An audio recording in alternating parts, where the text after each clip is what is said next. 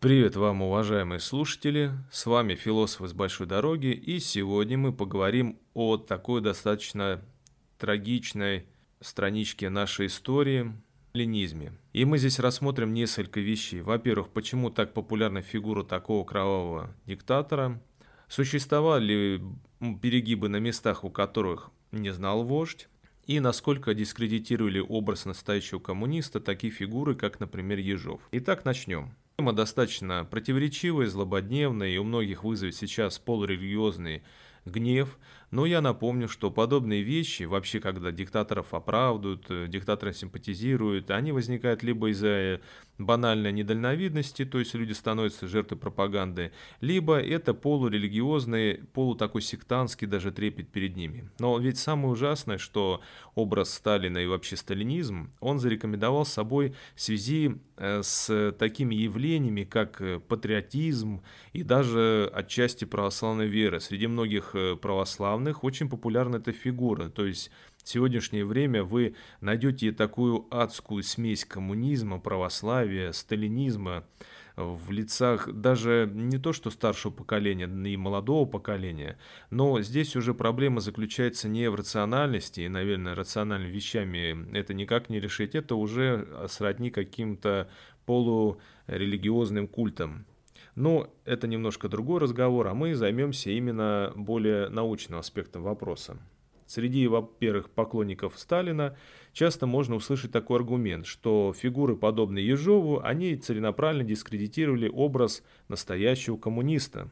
Дескать, это, может быть, были троцкисты, а может быть, пособники Запада или не знаю, кто там еще – ну и тут же они говорят о дальновидности, мудрости и прозорливости их любимого вождя. У меня возникает сразу резонный вопрос. А как же при всей своей мудрости и дальновидности, при всей своей э, при всех этих эпитетах э, их мудрый вождь не сумел разглядеть в подобных людях э, откровенных вредителей. Более того, что не сумел разглядеть, он пригрел, возвысил их и награждал на тот момент всевозможными наградами, которые только были в СССР.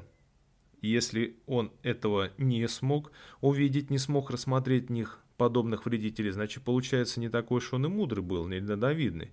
Когда всегда оправдывают царя-батюшку, говоря, что, мол, это злые бояре на местах палки перегибают, я задаюсь вопросом, тогда получается, ваш любимый царь, он, может быть, и неплохой человек, но тогда он откровенно плохой руководитель, и уважать его как руководителя тоже не имеет какой-либо уважать его точно не приходится как руководителя.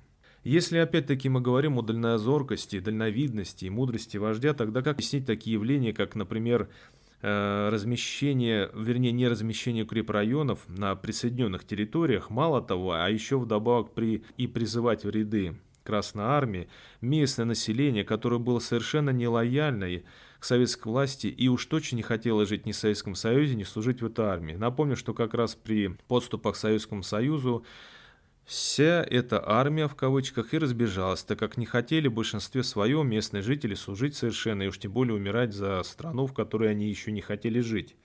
Здесь дальновидностью какой-то совершенно не пахнет. Но давайте разберемся по поводу все-таки, как мы любим говорить, вредителей. И я бы здесь э, заговорил о такой фигуре, как Ежов. Ежов и Сталин. Вообще в своих э, переписках политические деятели той эпохи называли Сталина «хозяин». Это делали практически открыто, и, видимо, Сталину это нравилось. Хозяин. Не вождь, не товарищ, не знаю, как еще там можно называть своего руководителя. Босс, шеф, а именно хозяин. И это на самом деле было близко Сталину. Ведь Сталин у нас был кем? Он был маститым уголовником. И даже если кто вспомнит годы пребывания за рубежом, а большевики свою деятельность бурную разворачивали как раз-таки за рубежом, когда у нас происходили революционные события. Ленин в это время катался себе преспокойно на велосипеде в Швейцарии, совершал мационы различные. Более того, большевики скрывались в Англии. Англичане дали им прибежище, и уже там себя Сталин проявил как откровенный жесткий деятель. Сталина не любили в партии. Но Сталин умел добывать деньги, а партии деньги были нужны, поэтому Ленин достаточно лояльно к нему относился. Сталин добывал их самыми различными способами, но все они были криминальными. Грабежи, гоп-стопы, налетами – все это можно назвать по-разному. но деньги он добывал. Его философия, если это вообще применимо к хозяину, была сформирована под э, принципы уголовной иерархии. То есть любая конкуренция, любое инакомыслие должно искореняться. Хочешь доказать свою верность – убей. Чистых не должно быть рядом. А шестерки сами идут в расход в первое число. Так ведь и происходило. Более того, ты должен не просто показать себя, ты должен именно запачкаться, так как ты должен быть завязан в этом деле. Кроме того, Сталин учел а главную ошибку царского режима. Как бы это ни показывали в различных пропагандистских фильмах, э, доходить до массовых расстрелов или изощренных пыток все-таки еще тогда не умели. Высылали за границу, высылали в Сибирь всех этих революционеров, ну и что в итоге? А в итоге ничего, это достаточно были мягкие средства э, борьбы с инакомыслием, если так разобраться. Да, расстреливали, да, вешали, но тем не менее это не было в таких масштабах, как это будет после 30-х годов, и Сталин это учел. Он понял, что все эти меры царской охранки против него, они совершенно безрезультативны, они не сломили его, они, может быть, даже отчасти его забавляли. Он, главное, он понял, что нужно сломить в первую очередь. И что же Ежов? А Ежов был той самой верной шестеркой, которую потом, правда, и пустили в расход первый. Ежов был очень верен Сталину. В кабинете своего хозяина он побывал, внимание, около 300 раз, то есть почти 850 часов. Больше посещений хозяина мог себе позволить только Молотов. Это к вопросу о том, что делалось якобы за спиной хозяина. Ни одно решение Ежов не принимал без Сталина, без оглядки в его сторону. Товарищ Ежов с 1937 по 1938 года входил во фактически состав высших эшелонов власти, но при этом даже не являлся членом Политбюро, а стал он им, кстати, опять-таки по приказу Сталина в октябре 1937 года. Сталин первое время любил своего цепного пса, и Ежов был, как уже говорилось, награжден практически всеми существовавшими на тот момент в Советском Союзе наградами. Ежов начал входить даже во властные круги советского общества. В частности, ручной палач хозяин у нас даже входил в состав комиссии Политбюро по подготовке и решению секретных вопросов. То есть, э, где здесь мудрость и дальновидность вождя, если Ежов дискредитировал образ коммуниста? Либо же он вполне устраивал своего хозяина. Вообще, без оглядки уже на мнение Ежова не принималось никакие серьезные, да даже не серьезные вопросы. Более того, все мы помним такую фигуру, как Ворошилов. Казалось бы, Ворошилов Буденные. Это были такие настоящие титаны советской власти уж, которые могли принимать решения самостоятельно. Но нет. Ворошилов советовался с Ежовым о назначении того или иного командира, того или иного руководителя. И только потом писал, что да, я советовался или совершал звонок товарищу Ежову, советовался, назначить ли его того-то, того-то. Он сказал, что на того-то у него никаких дел и материалов нет. Деятельность Ежова полностью Сталиным контролировалась. Например, во время следствия над Тухачевским и другими видными военачальниками Сталин принимал Ежова у себя каждый день. Вот здесь мы опять опровергаем очередной миф. Ничего не делалось за спиной Сталина. Напомню даже для обожателей хозяина, что Сталин сам лично подписывал директивы об арестах на местах. Так, например, 27 августа 1937 года в ответ на сообщение секретаря Западного обкома партии в ходе суда над так называемыми вредителями Андреевского района Сталин телеграфировал «Советую приговорить вредителей к расстрелу, а расстреле опубликовать в местной газете». Что касается Ежова, то с благословения хозяина он лично участвовал в пытках и допросах, а затем, дабы угодить хозяину, он начал выступать с инициативой увеличить количество арестов и репрессий. В честь Ежова даже называли колхозы и города. Для Сталина он был одновременно и палачом, и своего рода громотводом. Позднее Сталин все свалит на него, как часто это делал. Все кровавые преступления, всю чистку. Свалит на свою шестерку и пустит его расход. Это типичное поведение в криминальном мире. Ежу был первое время нужен Сталин. Это был такой убогенький, обиженный жизнью, вниманием человек, а тут друг ему дает власть. Никто, он по сути. Он никому не интересен. Видимо, над ним еще смеялись, его обижали, а здесь он получил такую власть. С помощью Ежова Сталин избавился от всей влиятельной старой гвардии. чья репутация могла как-то помешать абсолютизму хозяина. То есть он почистил все, все, кто знал его слабые стороны, его прошлое, его замашки, все, кто как-то мог повлиять, как-то даже все, кто не боялся Сталина, все были убраны. И что самое здесь интересное, ведь ни одного у нас нету факта, который бы свидетельствовал о том, что Ежов вдруг вышел из-под контроля своего хозяина. Как он мог выйти из-под контроля, если ежеминутно он с ним советовался, он заглядывал ему в рот, а избавился диктатор от палача тихо, как и он умел это делать, и лишний раз даже не волновал сторонников Ежова. Сначала всех, включая главного палача хозяин, повысил по должностям, а затем расстрелял.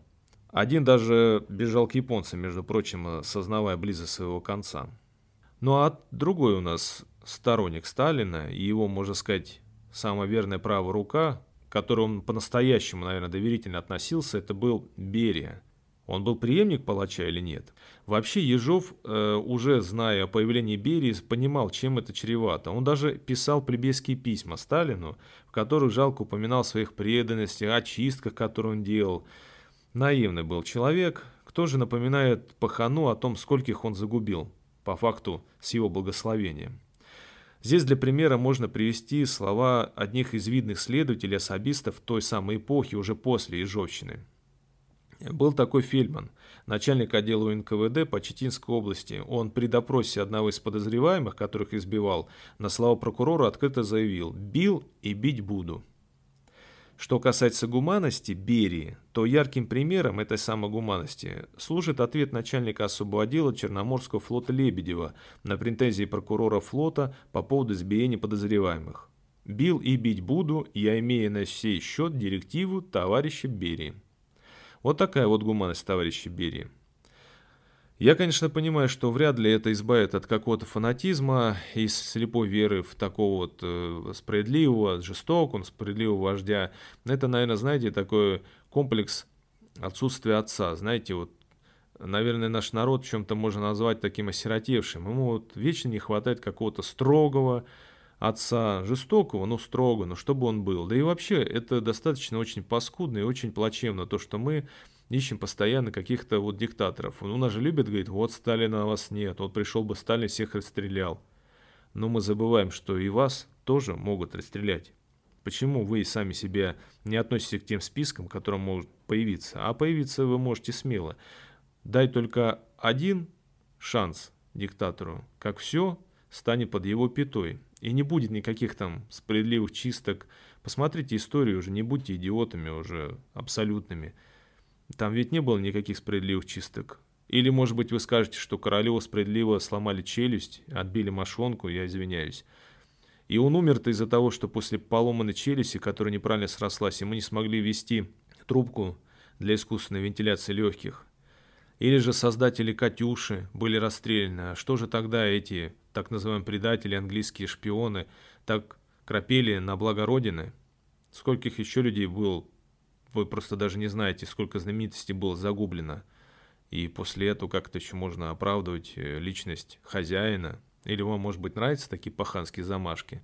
Но так я скажу, что честности и верности в криминальном сообществе никогда не было. Нет, там есть только приспособление и хитрость. И каждый думает ежеминутно, ежечасно, как нужно ответку сделать, кого нужно подсидеть и как выжить самому. Вы бы, наверное, не смогли жить, выжить в этом мире. Правда, такая жизнь сожрала и самого хозяина в итоге. В итоге же его шестерки просто оставили его умирать для того, чтобы выдвинуться самим. Вот она участь всех диктаторов. К сожалению, не всегда жалкая и позорная смерть. К сожалению, часто они преспокойно встречают свою старость в какой-то богатой, развитой стране. Ну что ж, мы все-таки будем надеяться на то, что история будет справедлива, и мир становится лучше, и становится лучше наше с вами общество. На этом я прощаюсь с вами. Э, мы завели различные группы и каналы в социальных сетях, так что можете смело на нас подписываться. И пока. Товарищ Сталин, вы большой ученый, в языкознании познавший толк, а я простой, советский заключенный. И мой товарищ серый брянский волк, а я простой, советский заключенный. И мой товарищ серый брянский волк, За что сижу, по совести не знаю, Но прокуроры, видимо, правы Сижу теперь я в Туруханском крае Где при царе бывали в ссылке вы. Сижу теперь я в Туруханском крае Где при царе бывали в ссылке вы.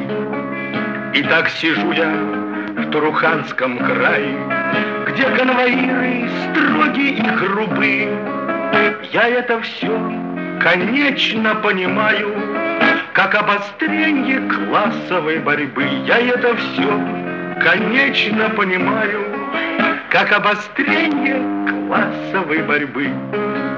То дождь, то снег, то машкара над нами, а мы в тайге с утра и до утра Вы здесь из искры разжигали пламя.